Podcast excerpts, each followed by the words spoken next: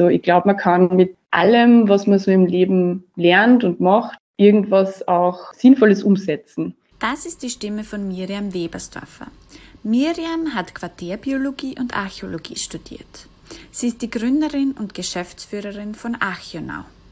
Archionau macht spielerische und interaktive Kultur- und Wissensvermittlung in der Wiener Innenstadt. Und zwar in Form von Rätselrallies, bei denen auch Augmented Reality Elemente zum Einsatz kommen. Wenn euch die Folge mit Miriam Webersdorfer gefällt, dann teilt sie sehr gerne mit jemand, den sie gefallen könnte. Und jetzt viel Spaß mit Tech She Likes Folge 38. Du hast ja Quartärbiologie und Archäologie studiert. Würdest du dich als Naturwissenschaftlerin bezeichnen? Puh, gute Frage. Im Herzen wahrscheinlich schon auch. Also im Herzen würde ich mal sagen, bin ich irgendwie Biologin, Archäologin. Also interessiere mich total für die Neugier und, und ähm, das, das Beantworten von offenen Fragen. Und ja, also die Naturwissenschaft ist natürlich da eine spannende Richtung, die, die man da denken kann. Aber andererseits gibt es halt auch viele andere Bereiche, die, die interessant sind. Aber vom, vom Herzen her wahrscheinlich bin ich sicher irgendwo Naturwissenschaftlerin, ja. Du hast es wahrscheinlich schon öfter gehört und oder dir wurde schon öfter die Frage gestellt, was die dazu motiviert hat, so ein brotloses oder man ist ja der Meinung, es ist ein brotloses Studium zu machen. Wie bist du dazu gekommen?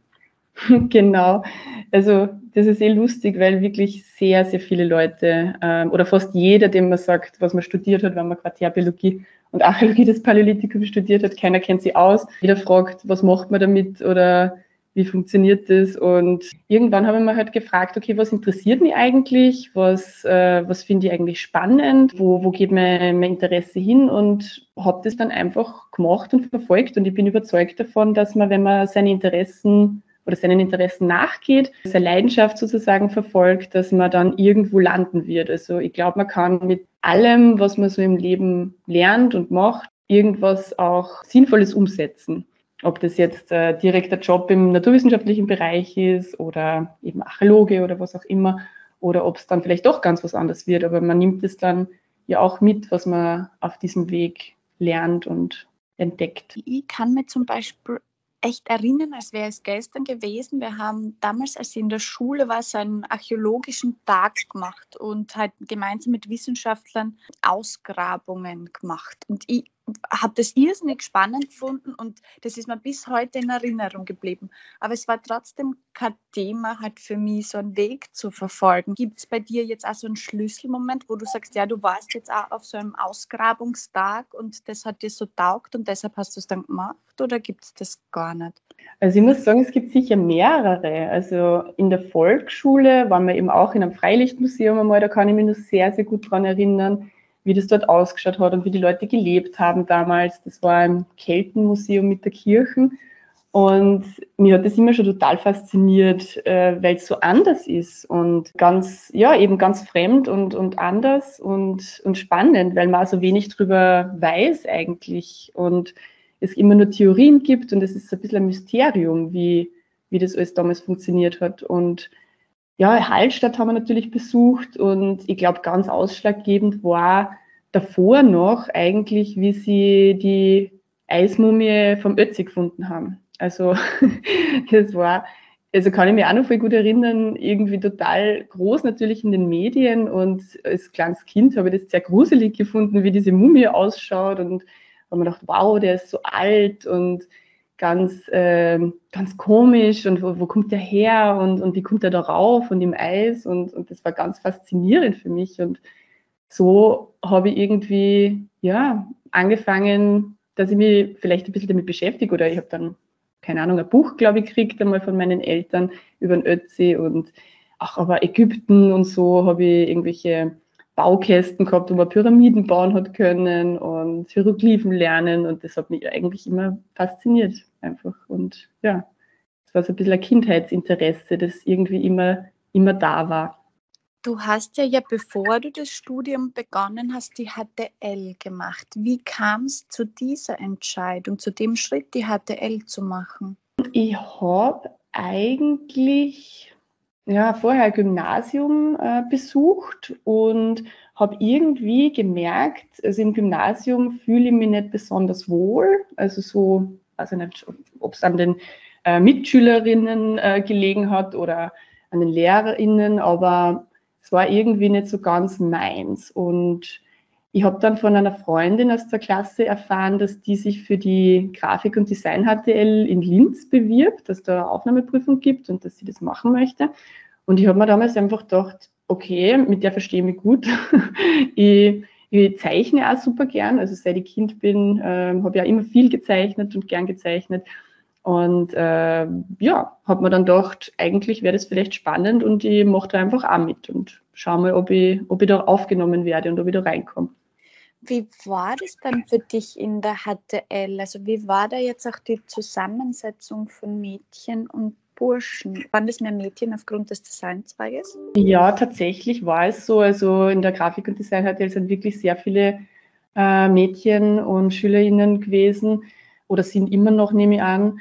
Ähm, es ist natürlich irgendwo anscheinend, ja, natürlich, es klingt immer so selbstverständlich, aber es ist irgendwie tatsächlich so, ja. Das ist eigentlich eine gute Frage, warum.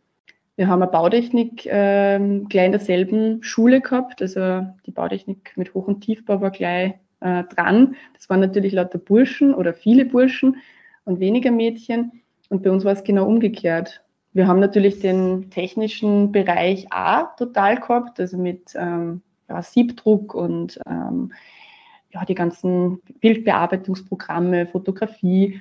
Aber es war doch sehr mädchenlastig, muss man sagen. Aber warum das so ist, ist eigentlich eine gute Frage. Vielleicht, weil sie Mädchen das mehr, mehr zutrauen dann als, als das rein technische. Was für dich jemals ein Thema, jetzt einfach in eine Informatik-HTL, IT-HTL zu gehen oder Elektrotechnik? Tatsächlich eigentlich nicht. Also ich glaube, ich habe mir das damals auch gar nicht so, ja, vielleicht auch gar nicht zugetraut. Es war auch gar nicht so ein arges Interesse von mir, also nicht so ein starkes Interesse von mir. Ich war in Mathematik leider immer eher schlecht. Also ich habe immer also oft Nachhilfe gebraucht und Nachhilfeunterricht gekriegt in Mathematik, warum auch immer.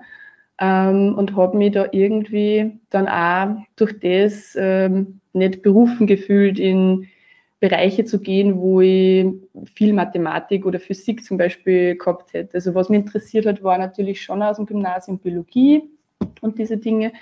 Aber hm, ich weiß nicht, das ist irgendwie das, das Technischere habe ich, da habe ich nicht so einen Zugang gefunden über, über die, die Ausbildung eigentlich. Und in der Grafik-HTL war Mathematik und Physik und so weiter nicht so ein Schwerpunkt, glaube ich, wie in anderen HTLs. Also da war dieser Zweig nicht ganz so lastig, was diese Fächer betrifft. Und das war mir dann auch irgendwie sympathisch. Ich hatte kürzlich eine Frau auch im Podcast, die aus der Ukraine ursprünglich kommt und sie hat gesagt, dass sie die Mathematikfeindlichkeit in Österreich überhaupt nicht nachvollziehen kann und dass es ihr sehr komisch vorkommt, dass so viele Kinder hier auch so Angst vor Mathematik haben. Hattest du auch Angst vor der Mathematik?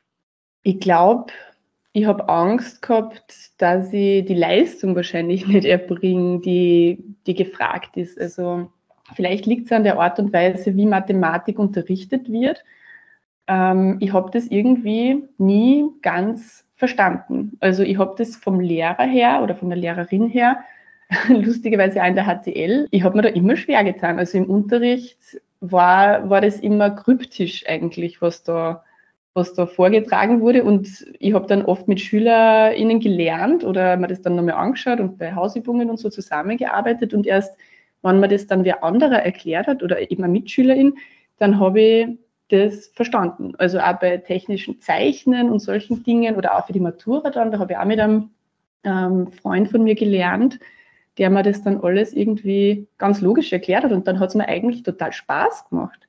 Also es war irgendwie ein, ein längerer Weg, bis ich dann erkannt habe, hey, das ist ja eigentlich logisch und das ist ja eigentlich nicht so schwer zu verstehen, aber vom Unterricht selber her hätte das einfach nicht, also habe ich diesen Zugang nicht gefunden, einfach zum, zur Logik und zum Verständnis. Das, was du jetzt gesagt hast mit dem Peer Group Lernen, also mit dem Lernen von einer Kollegin, von einer Freundin oder von einer Mitschülerin, finde ich sehr spannend. Bei mir ist es genauso gegangen wie dir. Also ich habe sehr oft damit nichts anfangen können, was die Lehrenden gemacht haben im Klassenraum. Und wenn ich was nicht verstanden habe, habe ich dann am meisten immer verstanden von Mitschülerinnen und Mitschülern, die mir das dann nochmal erklärt haben oder wo wir zusammengesessen sind. Also das, was die Lehrer mhm. gemacht haben, war eigentlich nebensächlich sehr oft, weil ich ja.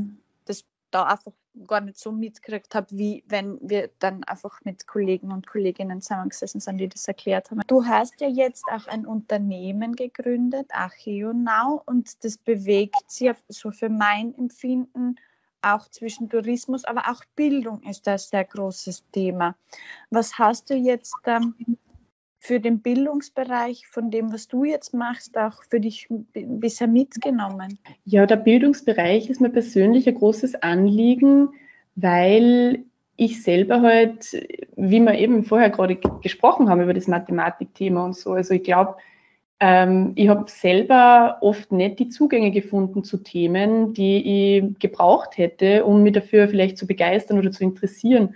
Und nachdem ich aber eine Begeisterung und ein Interesse gehabt habe für Biologie, Archäologie, Geschichte, ähm, habe ich mir gedacht, es wäre doch toll, wenn man dieses Interesse irgendwo in anderen auch entfachen kann. Also wenn man es schafft, dass man SchülerInnen abholt, ähm, wo sie gerade stehen und, und einer diese Themen vielleicht auf eine spielerische und etwas interaktive andere Art näher bringt. Und ja, mit Achenau ähm, ist mir das eben auch ein großes Anliegen, dass wir sagen, wir, wir wollen auch SchülerInnen erreichen, wir wollen ähm, Kinder erreichen, also nicht nur, oder Jugendliche, nicht nur Erwachsene, die sich vielleicht für die Stadt interessieren, also für Wien interessieren, sondern wir wollen auch ein bisschen äh, einen Zugang schaffen, an, an spannenden und spielerischen, zu gewisse Themen, die vielleicht so trocken klingen oder in der Schule manchmal vielleicht auch ein bisschen trockener unterrichtet werden. Nicht immer, aber eben manchmal. Was sind da deine Erfahrungen bisher? Funktioniert dieses spielerische Lernen? Kommt es gut an? Also aus meiner Perspektive ist es total sinnvoll. Also nicht jetzt nur bei mir im Unternehmen natürlich mit dem, was wir machen, sondern generell ist diese spielerische Wissensvermittlung, glaube ich, ein ganz, ein ganz wichtiger Aspekt in, also für die Lehre auch. Also in allen Bereichen. Ich glaube, ähm, auch was digitale Sachen betrifft oder allein schon, wenn man in ein Museum schaut, ähm, wann da irgendwelche interaktiven Dinge sind, also dass man nicht immer, also nicht nur quasi Objekte betrachten kann äh, durch Vitrinen oder in der Schule an der Tafel irgendwas erklärt kriegt, sondern dass man aktiv wird und sie wirklich mit Dingen beschäftigen kann. Also so wie vielleicht das ein bisschen wie Wissenschaftler mit einer Neugierde an Dinge herangeht, ja, um etwas zu entdecken, zu, zu erkennen, zu fühlen, sich anzuschauen, zu verstehen, dass man diesen Zugang auch ein bisschen schafft durch, durch Spiel. Und äh, ich glaube auch, dass das Spielerische eine große, ähm, wie soll ich sagen, dass das einfach ein leichterer Zugang ist, ein, also ein niederschwelliger Zugang wo man vielleicht auch oft gar nicht merkt, dass man gerade, also gerade was lernt oder gerade in einem Unterricht sich befindet, sondern eigentlich Spaß dabei hat und da kann man dann die Sachen auch viel besser aufnehmen und mitnehmen. Also das sagen ja auch viele Studien, dass das, dass das so ist, dass man dann äh, das Wissen wirklich ja nachhaltiger äh, sogar mitnimmt und sich Dinge besser merken kann, weil man es einfach verstanden hat. An dieser Stelle auch noch eine kleine Werbeeinschaltung für das Erlebnisstudio, das Miriam Anfang 2020, nämlich mitten in der Covid-Krise, gegründet hat. Damit bietet sie ihre Expertise auch für andere Einrichtungen an. Man kann sie zum Thema Game-Based Learning, Gamification, App-Entwicklung und spielerische Wissens- und Kulturvermittlung buchen.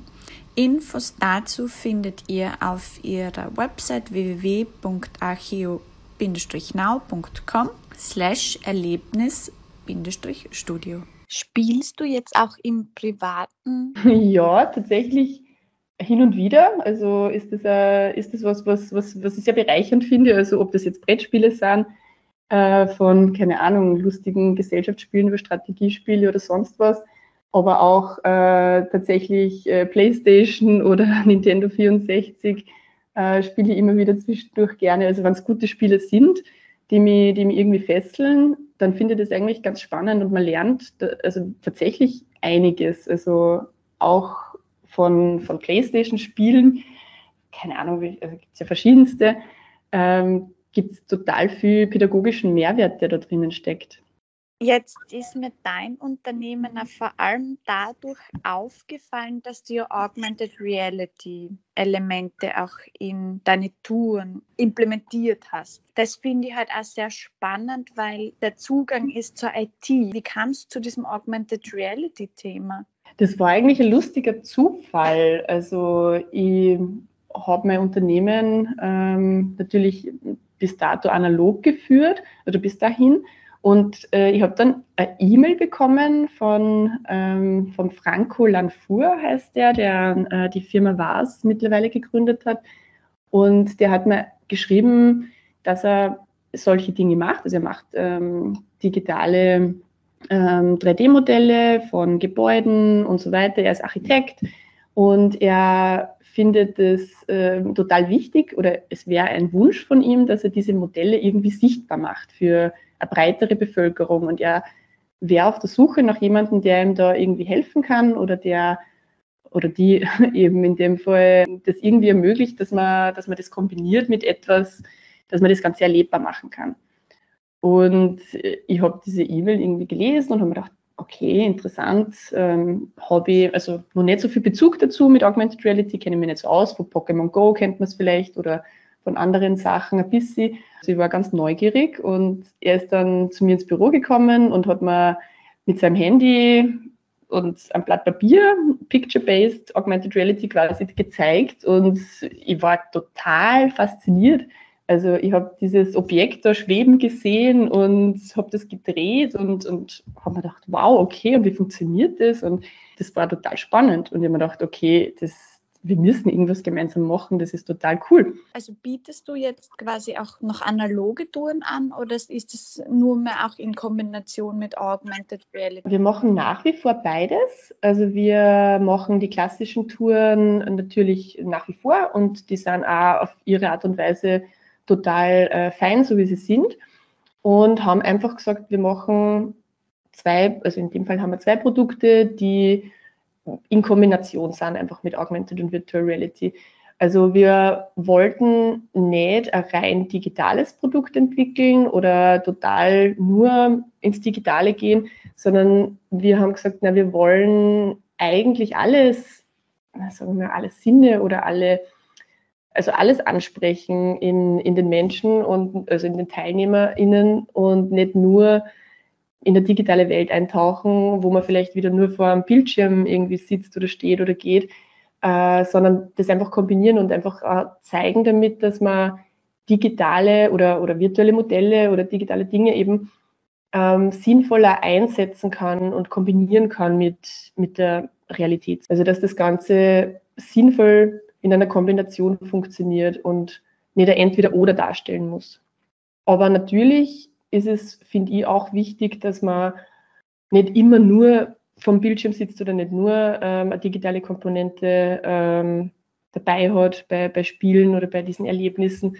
Und äh, deswegen gibt es eine ganz normalen analogen Dinge und es ist eh lustig. Man, es ist halt spielerisch und man kippt dann so rein und, und ist dann eh so in einem, in einem Spielemodus. Also da, da kommt es ganz auf die Persönlichkeit an und auf das Team, das das Spiel spielt. Aber egal ob digital oder analog, man, man, man wird einfach, ähm, ja, man lässt sich einfach mitreißen von dem.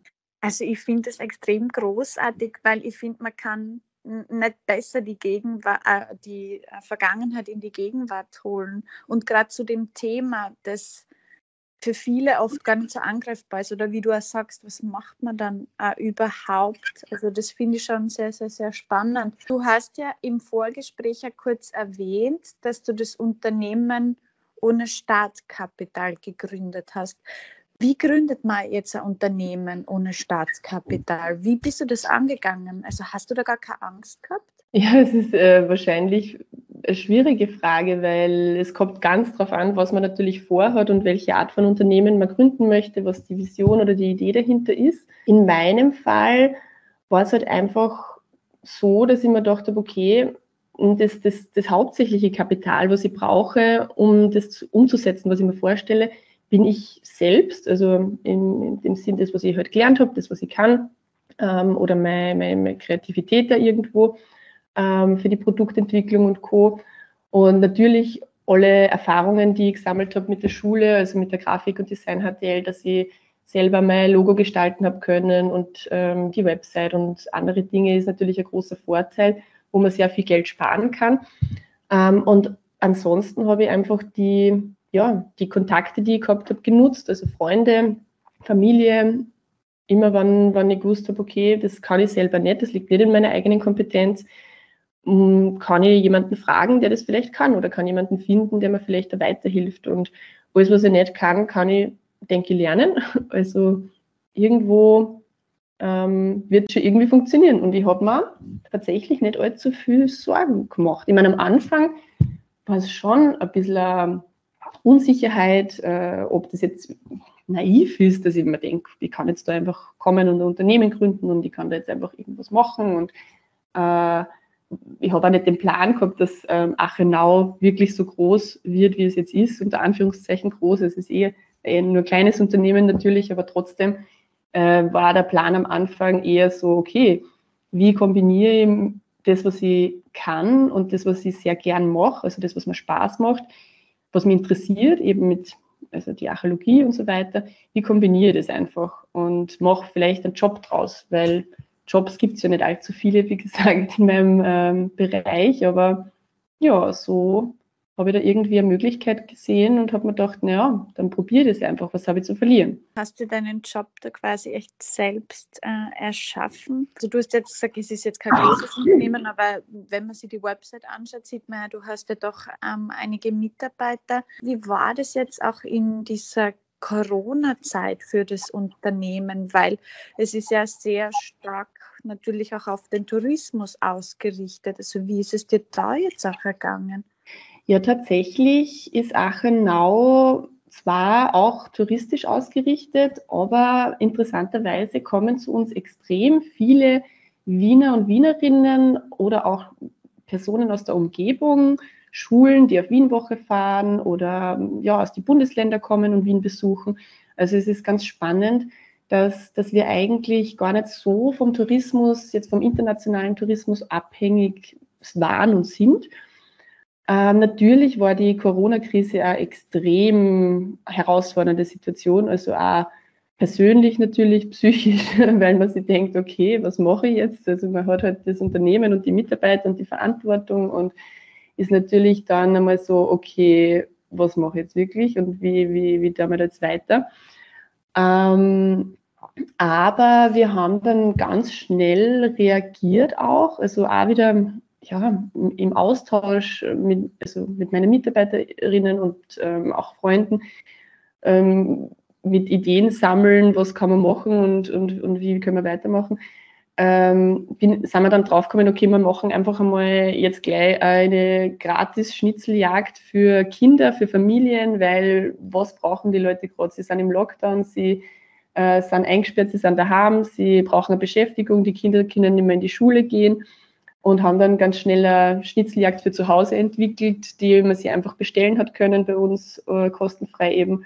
Und äh, haben, haben einfach so versucht, irgendetwas zu tun, also dass wir nicht ganz untätig bleiben und die Zeit irgendwo sinnvoll nutzen und uns überlegen, wie können wir irgendwie helfen oder die Kompetenzen, die wir haben und unser Know-how irgendwie öffnen, dass, dass, dass, ja, dass wir irgendwas verbessert oder was, was Gutes tun kann für diese Situation, in der sie gerade alle befinden.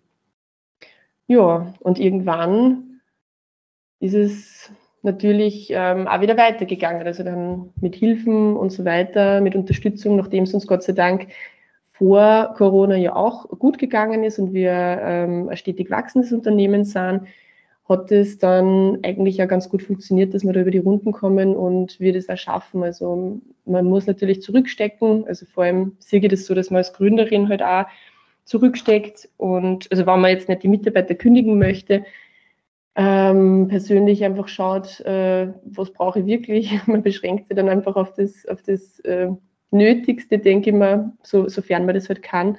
Und so habe ich halt dann auch geschaut, dass ich meine Mitarbeiterin zum Beispiel im Büro wirklich äh, behalten kann und dass ich, dass ich nicht ganz äh, alleine wieder dastehe am Ende. Also war halt in unserer Situation, sage ich jetzt mal, Gott sei Dank möglich, dass wir das geschafft haben, ja. Wie finanzierst du denn das ganze Unternehmen? Also ist es durch die Einnahmen, die ihr macht, durch die Touren oder habt ihr da auch Forschungsgelder oder Projekte, an denen ihr da mitarbeitet? Ja, zu Beginn von, also in der Gründungsphase und, und vielleicht die ersten Monate und, und die erste Zeit war es natürlich so, dass ich nebenbei gearbeitet habe. Also ich habe ähm, noch keine hohe, also wie soll ich sagen, also ich habe noch keine Umsätze gemacht, die, die meinen Lebensunterhalt irgendwie finanzieren hätten können. Aber es ist dann trotzdem auch sehr schnell gegangen. Also irgendwann habe ich dann sagen können, ich gebe diese Nebenjobs auf und brauche die eigentlich nicht mehr machen, weil es gibt genug zu tun und es gibt genug Kunden, die das, die das gut finden und die kommen, die buchen und, und es wächst. Und ja, äh, wir haben eigentlich nie äh, Hilfe von außen gebraucht oder irgendwelche Fördermittel und Co. Das war mir auch ganz wichtig, dass ich ähm, ein Business schaffe, das, das sie eben selbst erhaltet. Also, das, dass ich nicht abhängig bin von, also eigentlich die Abhängigkeit. Ich wollte immer unabhängig sein und schauen, dass ich das selbst irgendwie generiere und, und dass das läuft. Und das muss natürlich auch ein Business sein, das irgendwie ja, ein Businessmodell hat, dahinter, wo man sagt, okay, das, das kann auch funktionieren, dass man davon lebt und das, das kann sich selbst erhalten und finanzieren. Und äh, nur für die, genau das ist vielleicht auch noch relevant, für die ähm, Entwicklung von Escape the Hofburg zum Beispiel, also unser letztes Produkt, wo wir eben auch mit äh, Augmented und Virtual Reality gearbeitet haben, da haben wir dann äh, das erste Mal eine Förderung beansprucht und beantragt, weil da die Entwicklungskosten einfach sehr hoch sind. Nachdem ich selbst nicht programmieren kann, leider, das äh, habe ich, hab ich nie gelernt und, und äh, habe ja jetzt nie die Zeit gehabt, dass ich mich da damit auseinandersetze, ähm, habe ich das von außen natürlich zu kaufen oder, oder reinholen müssen. Und das machen wir mittlerweile über Partnerfirmen, die, die diese Kompetenzen eben haben. Und ja, da müssen wir, also das ist natürlich kostenintensiv und da braucht man dann bestimmte Unterstützungen, weil aus Eigenleistung ist es dann oft schwer zu finanzieren. Dadurch, dass du dieses Augmented Reality-Thema auch reingeholt hast, wie hat man sich das dann vorstellen können? Also habt ihr das dann 50-50 gemacht? Ähm, also ganz genau ähm, kann ich das jetzt ja gar nicht sagen, weil es, äh, ja, darf ich nicht drüber sprechen, wie wir es genau gelöst haben, aber wir haben uns das tatsächlich aufgeteilt. Ähm, wir haben uns am Anfang zusammengesetzt und gesagt, okay, wir wollen das definitiv machen. Äh, jeder bringt seine Eigenleistung ein. Und dann schauen wir, wer welche, ja, wie viele Teile jeder wirklich übernimmt und, und dann auch macht und wie viel Arbeit da reinfließt.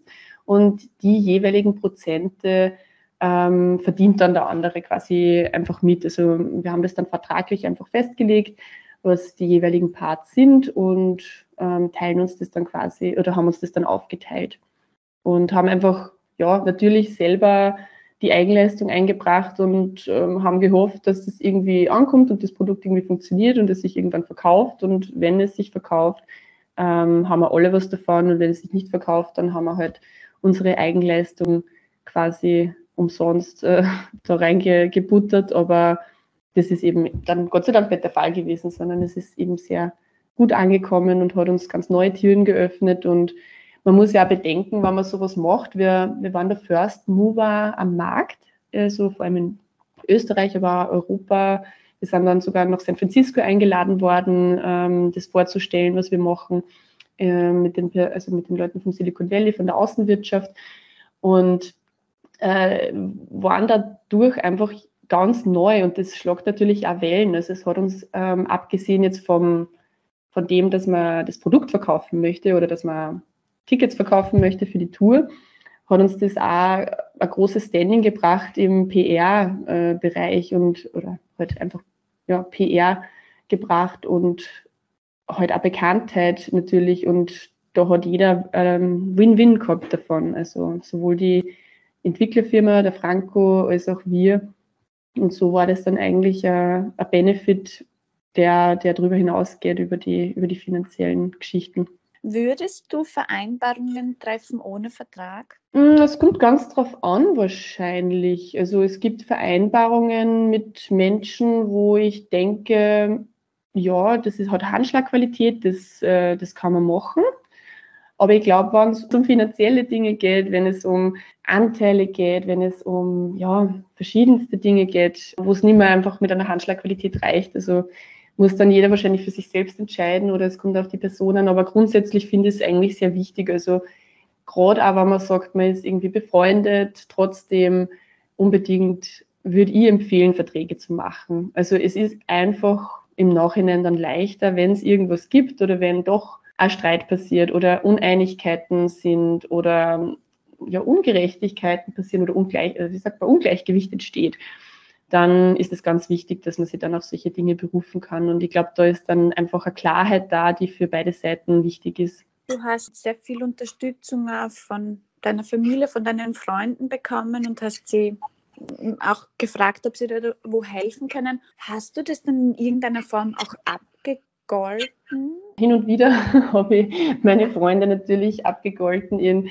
äh, keine Ahnung, also teilweise auch bezahlt. Also auf Honorarnotenbasis habe ich manche Leute bezahlt. Ähm, manchmal war es äh, Essenseinladung oder Umzugshilfe oder keine Ahnung. Also ganz verschieden und je nachdem, wie es halt auch gepasst hat. Aber ich denke mal, das Schöne ist, dass man sie ja immer gegenseitig unterstützen kann und das ist ja ganz wichtig, dass das nicht einseitig ist und, und man nicht irgendwie dann Freunde oder Leute ausnutzt, sondern dass man dann schaut, dass man wieder Gleichgewicht herstellt und, und da wieder was zurückgibt. Das ist sicher ganz wichtig. Und ich glaube, jeder braucht mal irgendwo Hilfe. Also auch von den Freunden, mh, mm, egal ob die jetzt in Jobs sind, die also ein Anstellungsverhältnis oder vielleicht einem äh, Startup arbeiten oder Unternehmen haben.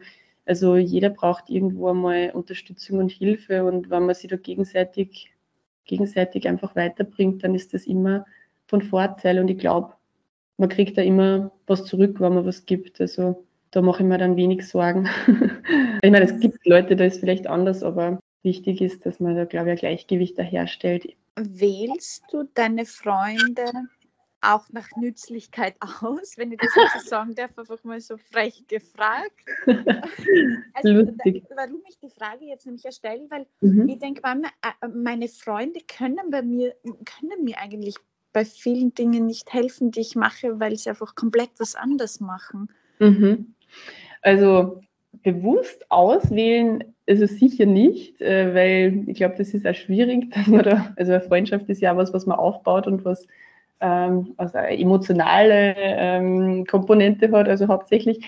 Aber es ist lustig, weil, also meine Erfahrung ist, dass die Menschen, die man so trifft und die man so kennenlernt und mit denen man so Kontakt hat oder, oder ich Kontakt gehabt habe, so in der Gründungsphase und so, die haben alle irgendwie eine Rolle gespielt. Also es ist ganz lustig. Die, die kommen, also es kommen, oder man lernt die, die Menschen dann auch irgendwie lustigerweise so kennen, wie man es gerade braucht. Also das ist irgendwie lustig, dass die so zu mir gekommen sind dann auch, oder gefühlt, oder man nimmt vielleicht auch Dinge anders wahr oder, oder Talente von, von Leuten. Aber ja, also natürlich habe ich nicht in jedem Bereich jetzt jemanden, wo ich sage, okay, da bin ich mit dem befreundet und mit der und die kann das und das und das.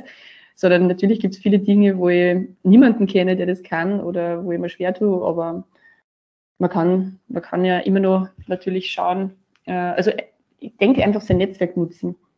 Ich glaube, das ist ganz wichtig, dass man, dass man mal sich bewusst ist, was eigentlich sein Umfeld ist und sein Netzwerk und und einfach mal auch fragt nach Hilfe und sie traut, da, da rauszugehen und das zu kommunizieren.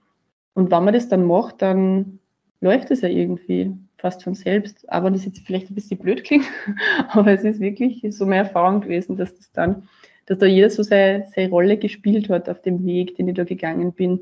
Das ist sehr spannend, wie das so gekommen ist. Wann hast du dich dann eigentlich dafür entschieden, jetzt auch mit einem Team zu gehen? Also wann hast du dir entschieden, das nicht mehr nur alleine zu machen, sondern dann ein wirklicher Team zu haben?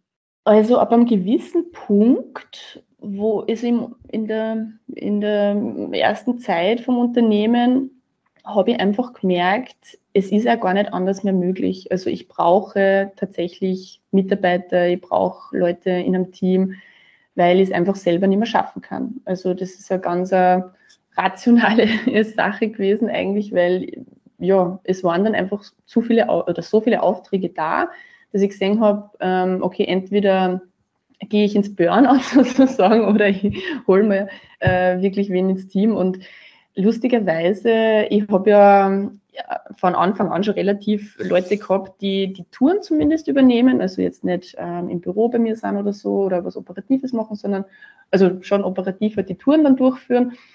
Ähm, und da war dann eine Person dabei, die Sarah, die hat dann irgendwann einmal zu mir gesagt, ja, sie, sie findet es so lustig und spannend und ihr macht es Spaß und sie konnte sich vorstellen, vielleicht da mehr zu machen und ob ich nicht jemanden brauche und sie hat einen Job, den möchte sie eigentlich eh nicht mehr machen. Äh, sie studiert nebenbei und sie möchte, möchte da irgendwie das vertiefen. Wenn, wenn ich da wen brauche, dann würde sie mir da gern helfen.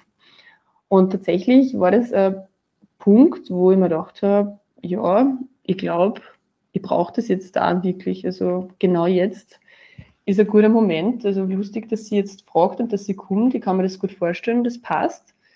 Und probieren wir das doch einfach mal aus.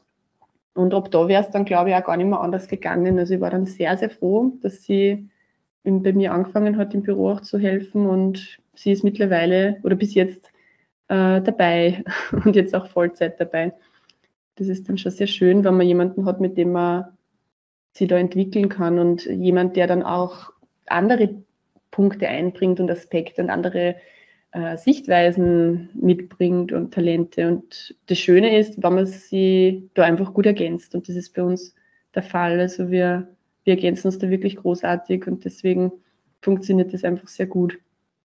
Was soll die Welt noch von dir wissen? Also was würdest du noch gerne loswerden?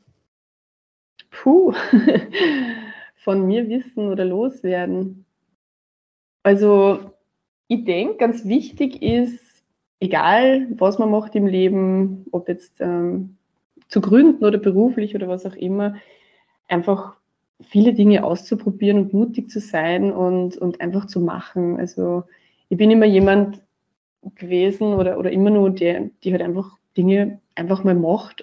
Also äh, es ist ganz, ganz witzig, wenn manche Leute oft so viel reden von etwas, dass sie das tun möchten oder sich vorstellen könnten oder sonst äh, irgendwas. Und, und ich denke mir dann immer, ja, dann mach's doch einmal, dann mach's doch einfach. Und manchmal hat man viele Gründe, um zu sagen, na, das geht nicht, weil. Und äh, ja, dieses Nein, weil geht nicht. Diese, diese Limitationen, die man sich da irgendwo setzt, selber aus verschiedenen Gründen, die ja meistens total nachvollziehbar sind, die finde ich oft ein bisschen schade und ich glaube, es ist wichtig, dass man die hinterfragt. Ist das wirklich so?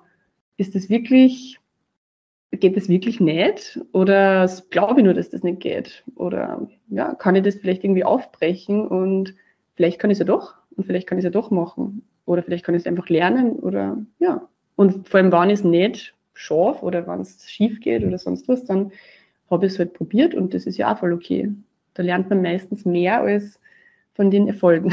Also es es ist einfach nicht, nicht umsonst, sondern immer eine wertvolle Erfahrung, die man mitnehmen kann und die einen irgendwo hinführt zu irgendeinem neuen Weg, zu einer neuen Tür, die man öffnen kann. Und das macht das Ganze ja so spannend. Tun anstatt zu reden, das ist, finde ich, ein sehr schöner Abschluss. Vielen, vielen lieben Dank. Danke dir vielmals für die Einladung. Das war die Folge mit Miriam Webersdorfer. Wenn euch die Folge gefallen hat, dann freue ich mich sehr, wenn ihr Taxi Likes abonniert bei Apple Podcast und Spotify und wenn ihr gerade bei Apple auch eine Bewertung dalasst. Für Feedback könnt ihr mich auch erreichen unter Taxi Likes bei Instagram, bei Facebook, bei LinkedIn oder über meine Website www.taxilikes.co.